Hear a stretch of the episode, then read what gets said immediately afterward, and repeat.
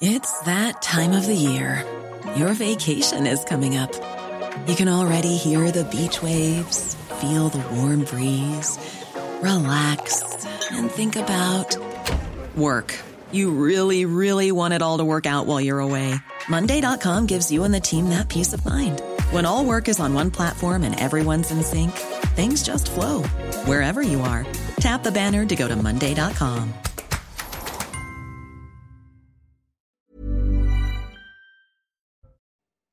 Emmanuel Macron à Grenoble puis à Annecy au chevet des victimes de l'attaque au couteau qui a fait six blessés dont quatre enfants en bas âge. Le chef de l'État a donné des nouvelles positives des enfants hospitalisés. Il a qualifié cette attaque de barbare, vous l'entendrez. Le président de la République a également rencontré les forces de l'ordre et les secours qui sont intervenus sur place. Il a aussi échangé avec le héros au sac à dos, celui qui a fait face à l'assaillant. Nous l'avons rencontré, un témoignage saisissant. Parmi les victimes, deux adultes qui se trouvaient dans le parc au moment de l'attaque. L'une d'eux est âgée de 78 ans et s'en tire avec une légère blessure. Il nous raconte la scène dans ce journal. Et l'assaillant est un Syrien de 31 ans. Il a vu sa demande d'asile en France refusée le 4 juin dernier. Il est toujours en garde à vue au commissariat d'Annecy. Les précisions de notre service police-justice dans un instant.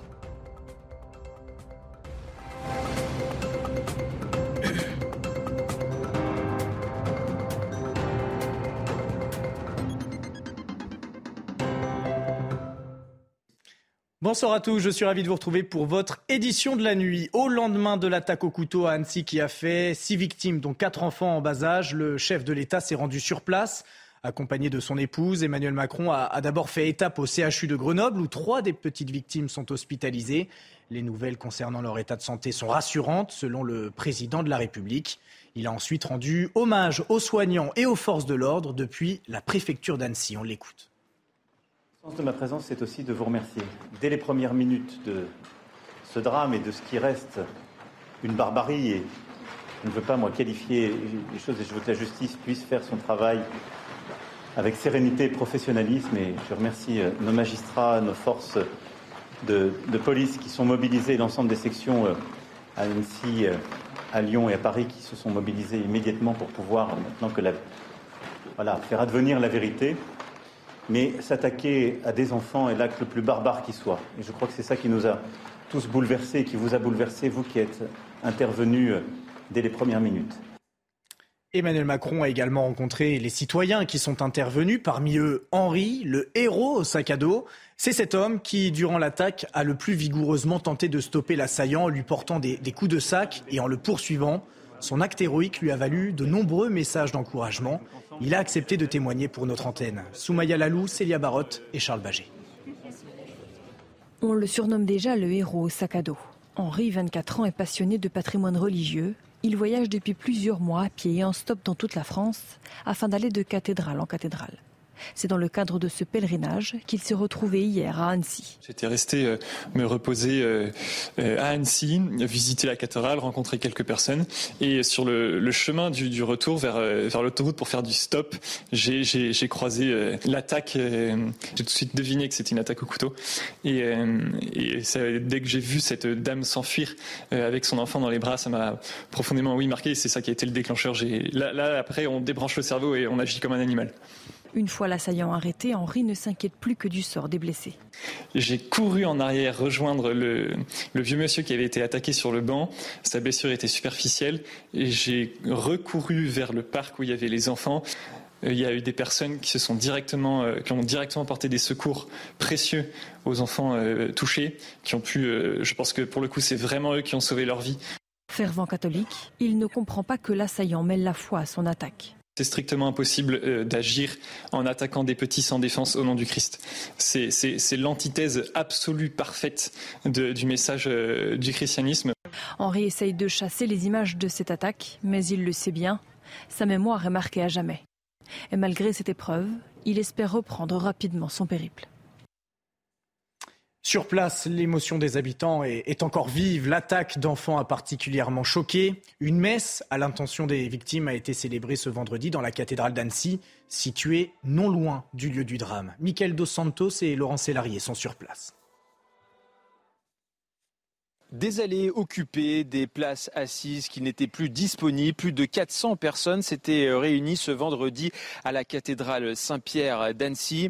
Beaucoup étaient là pour euh, soutenir les victimes et leurs familles, euh, prier, se serrer les coudes dans ce moment difficile. Et puis d'autres étaient là également pour transmettre un message, un message à Henri, le héros du sac à dos, qui était également présent pour cette messe et ses prières. Écoutez. Énormément d'émotions la même que j'ai eue ce matin pendant tout le moment où Henri a parlé à l'émission de M. Pascal Pro. Et la continuité avec ce garçon absolument merveilleux était dans cette cathédrale. Vous l'avez, vous l'avez vu il est, il est... Je l'ai vu et je lui ai parlé. Je, lui je l'ai remercié de, du bonheur qu'il m'a donné ce matin. Lors de cette messe, des messages ont également été inscrits dans des livres, des messages euh, délivrés aux victimes et à leurs euh, familles. Euh, Monseigneur Le Sceau, l'évêque d'Annecy, a également transmis des messages de paix et d'amour, tout en s'attaquant au mal et en s'appuyant sur des passages de la Bible. Beaucoup des personnes présentes, des fidèles, des habitants d'Annecy, des personnes venues de l'étranger étaient également très émus à la sortie de la cathédrale Saint-Pierre d'Annecy, preuve que ce moment était riche en émotions. Parmi les six personnes que l'assaillant a attaquées au couteau, quatre sont des enfants en bas âge, mais deux sont plus âgés. Youssouf, 78 ans, était assis sur un banc face au lac. Heureusement, il n'a été que légèrement blessé durant l'attaque. Nos équipes l'ont rencontré. Émilie Gougache. Vous vous souvenez où c'était? Un peu désorienté, Youssouf n'est plus certain du banc où il se trouvait lorsque l'assaillant s'en est pris à lui.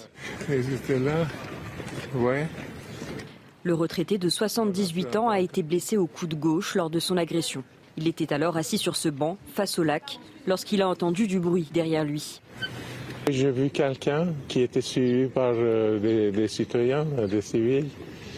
Euh, il avait un couteau, effectivement, j'ai vu, et il était derrière moi à peu près 25 mètres. Youssouf ne s'attendait pas à être pris pour cible. Il raconte avoir évité le pire. tout à coup, il est venu, devant moi et essayait de me poignarder avec son couteau. Euh, j'ai fait un mouvement avec mon bras gauche pour éviter le coup, heureusement. J'étais blessé légèrement, très légèrement au coude. Le retraité a rapidement été pris en charge par les pompiers. Alors qu'il n'a rien vu de l'agression des enfants, il s'imagine la souffrance de ces jeunes victimes et de leurs familles. Oh, c'est terrible, ça. surtout les enfants attaqués comme ça. Euh, c'est terrible. Voilà. Youssouf se demande pourquoi l'assaillant a choisi un endroit si paisible pour passer à l'acte. Selon lui, cette attaque restera incompréhensible. L'enquête, elle ne fait que commencer. Les enquêteurs cherchent à comprendre les motivations du suspect. Âgé de 31 ans, ce Syrien avait vu sa demande d'asile en France refusée le 4 juin dernier. Depuis son interpellation, le comportement de l'homme pose question. Les précisions d'Amaury Bucco, journaliste au service police-justice de CNews. L'auteur présumé des coups de couteau à Annecy est actuellement toujours en garde à vue au commissariat euh, d'Annecy à l'issue d'un examen euh, psychiatrique. Son état mental a été jugé euh, compatible avec la garde à vue, même si cet homme s'est montré extrêmement turbulent face aux enquêteurs, se roulant par terre, refusant de répondre aux questions. On sait aussi que les témoins euh, de cette scène ont été entendus par les enquêteurs de la police euh, judiciaire, comme Henri, hein, le fameux héros au sac à dos, qui a eu une longue audition qui a duré trois heures. Euh, la garde à vue de, ce, de cet homme, hein, du principal suspect, va prendre fin ce samedi matin, et à l'issue de ça, eh bien, il va être déféré devant le parquet. une information judiciaire va être très probablement ouverte. lui devrait être placé en mis en examen, et dans ce cadre, placé en euh, détention provisoire. Alors le but de cette information judiciaire, bien sûr, c'est de pousser euh, l'enquête beaucoup plus loin, mais aussi de réaliser des expertises psychiatriques pour savoir euh, si cet homme avait tout son discernement au moment des faits. Le mobile reste encore inconnu à ce stade et la piste terroriste est toujours écartée. En France, il est rare que les enfants soient ciblés par des attaques, qu'elles soient terroristes ou pas, mais des attaques qui ont toutefois déjà eu lieu dans l'histoire de notre pays et qui ont évidemment marqué les esprits. Vincent Fandez. Le 19 mars 2012, l'horreur à Toulouse. Il est 8 heures du matin. Mohamed Merah se gare devant l'école juive Ozar Torah. et abat de sang-froid quatre personnes, dont trois jeunes enfants, devant et à l'intérieur de l'établissement. C'est carrément, c'est même plus. Ça s'est joué à 10 minutes, quoi. Peut-être à 10 minutes près, on Le soir même, une veillée funèbre est organisée autour des corps des victimes. Les hommages se multiplient. Le terroriste sera abattu trois jours plus tard, chez lui. Après 30 heures de siège, l'assaut est donné.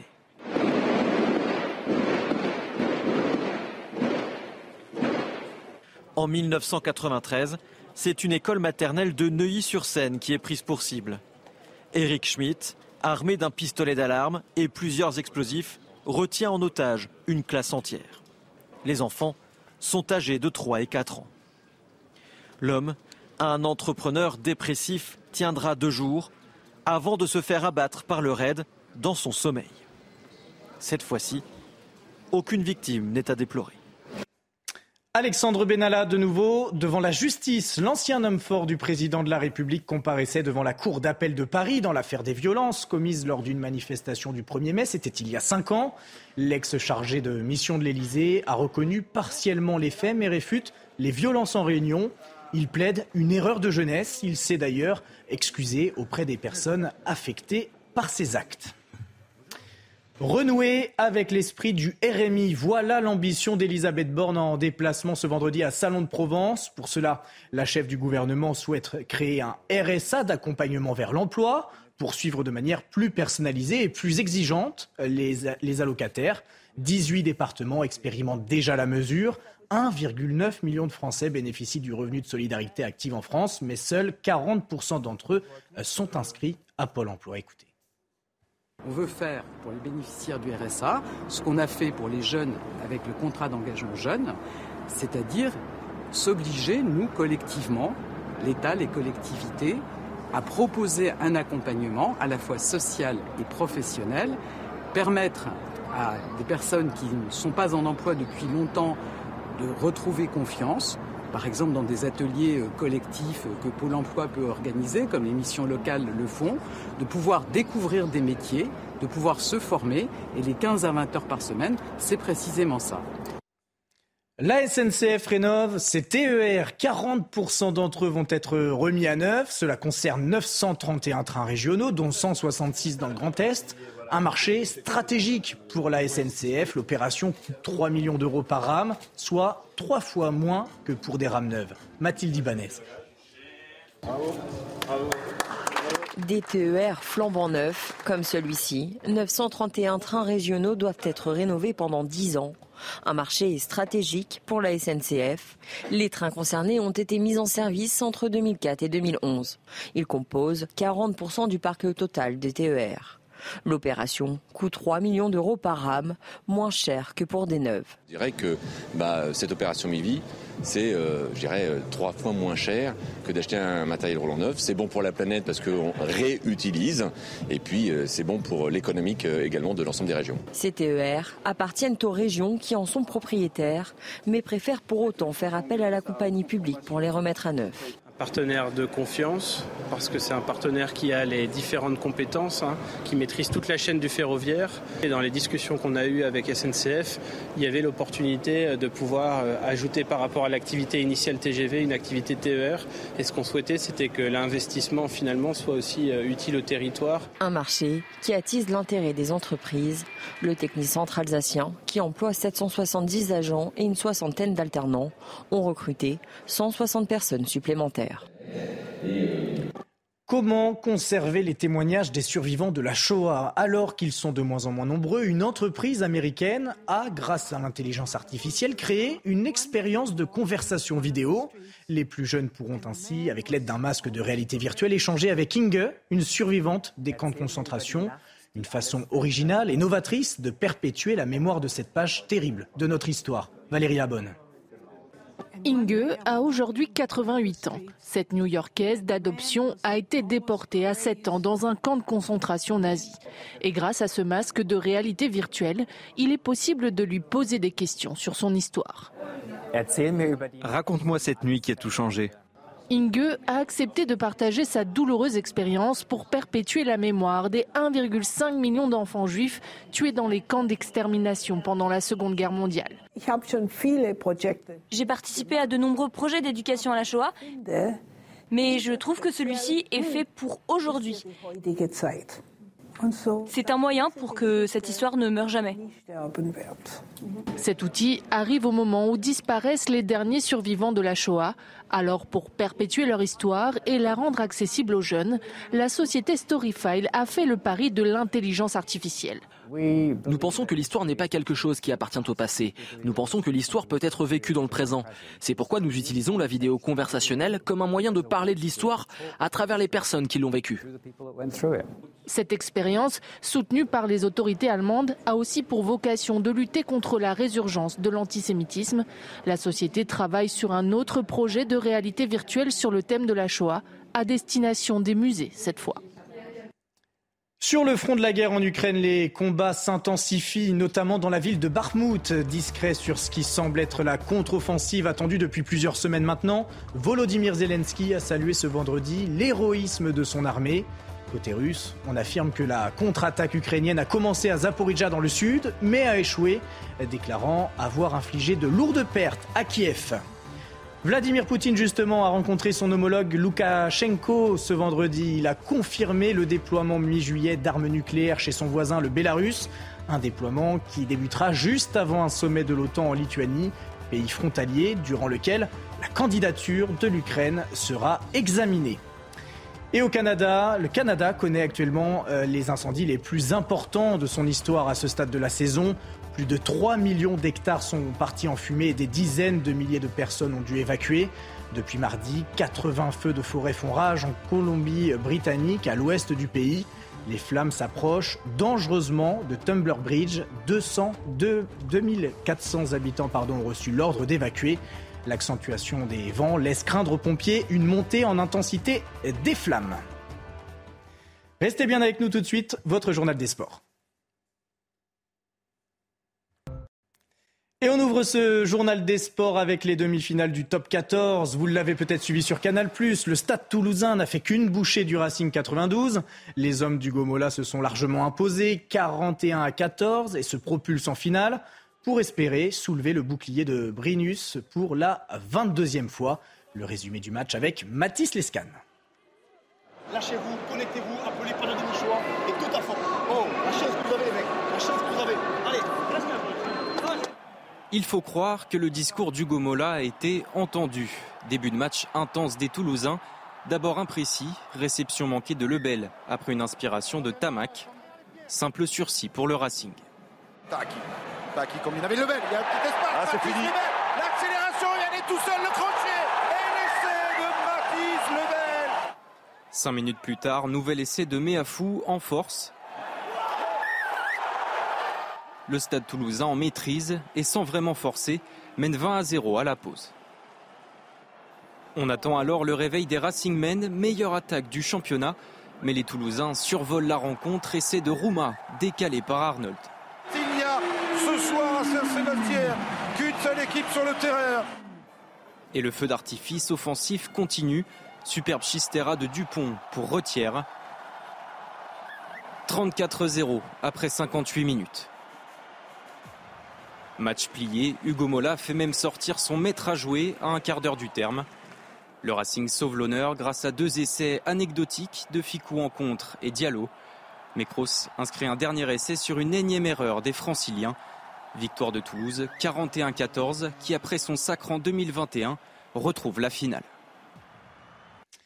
Et du tennis à présent et les demi-finales hommes de Roland Garros. Le Norvégien Casper Ruud a donné une leçon à Alexander Zverev. Le quatrième mondial s'est imposé en trois petits sets, 6-3, 6-4, 6-0. À 24 ans, il accède pour la deuxième fois de sa carrière à la finale porte d'Auteuil. Il sera opposé à Novak Djokovic pour espérer remporter un premier grand chelem.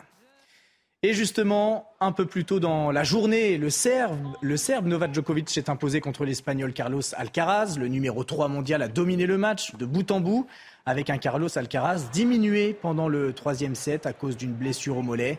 Novak Djokovic l'emporte en 5-7, 6-3, 5-7, 6-1, 6-1. Il, disputera sa septième finale de Roland Garros pour un, un éventuel 23e titre majeur ce dimanche. En football, ce samedi, Manchester City affrontera l'Inter de Milan pour la finale de la Champions League. La ferveur commence à monter dans les rues d'Istanbul. Les Citizens font figure de favoris, mais attention aux Milanais. On fait le point avec notre envoyé spécial sur place, Olivier Talaron. C'est clair que l'Inter Milan n'est absolument pas le favori de cette finale de la Ligue des Champions. On a beaucoup parlé de Manchester City hein, qui a tout écrasé sur son passage cette saison. Mais attention à l'Inter tout de même parce que l'Inter, euh, certes, a réalisé une euh, saison en championnat euh, bonne mais pas excellente, c'est vrai. difficile d'imaginer en début de saison eh bien, que cette équipe aurait pu atteindre la finale de la Ligue des Champions. C'est chose faite. Un petit à petit, eh bien, elle a réussi à gagner ses matchs, à encaisser peu de buts finalement dans la compétition a réussi à éliminer son rival de toujours, le Milan AC, en demi-finale. Et c'est vrai qu'elle arrive, cette équipe, avec le statut d'outsider qui peut lui servir. On va rappeler que l'Inter Milan a de l'expérience, hein, puisque l'Inter Milan a déjà gagné trois fois la Ligue des Champions. La dernière fois, c'était en 2010. Manchester City ne l'a pas gagné. L'expérience peut compter dans un tel match. Euh, L'Inter Milan, c'est une équipe qui a surtout un collectif, pas vraiment de grandes stars, si ce n'est euh, Lotaro Martinez, euh, son capitaine, hein, qui est dans la meilleure forme de sa saison. Alors attention, peut-être que l'Inter Milan peut créer la sensation et que cette finale, peut-être, n'est pas aussi déséquilibrée qu'on le croit. Et coup d'envoi de la rencontre à 21h. Un match à suivre évidemment sur Canal.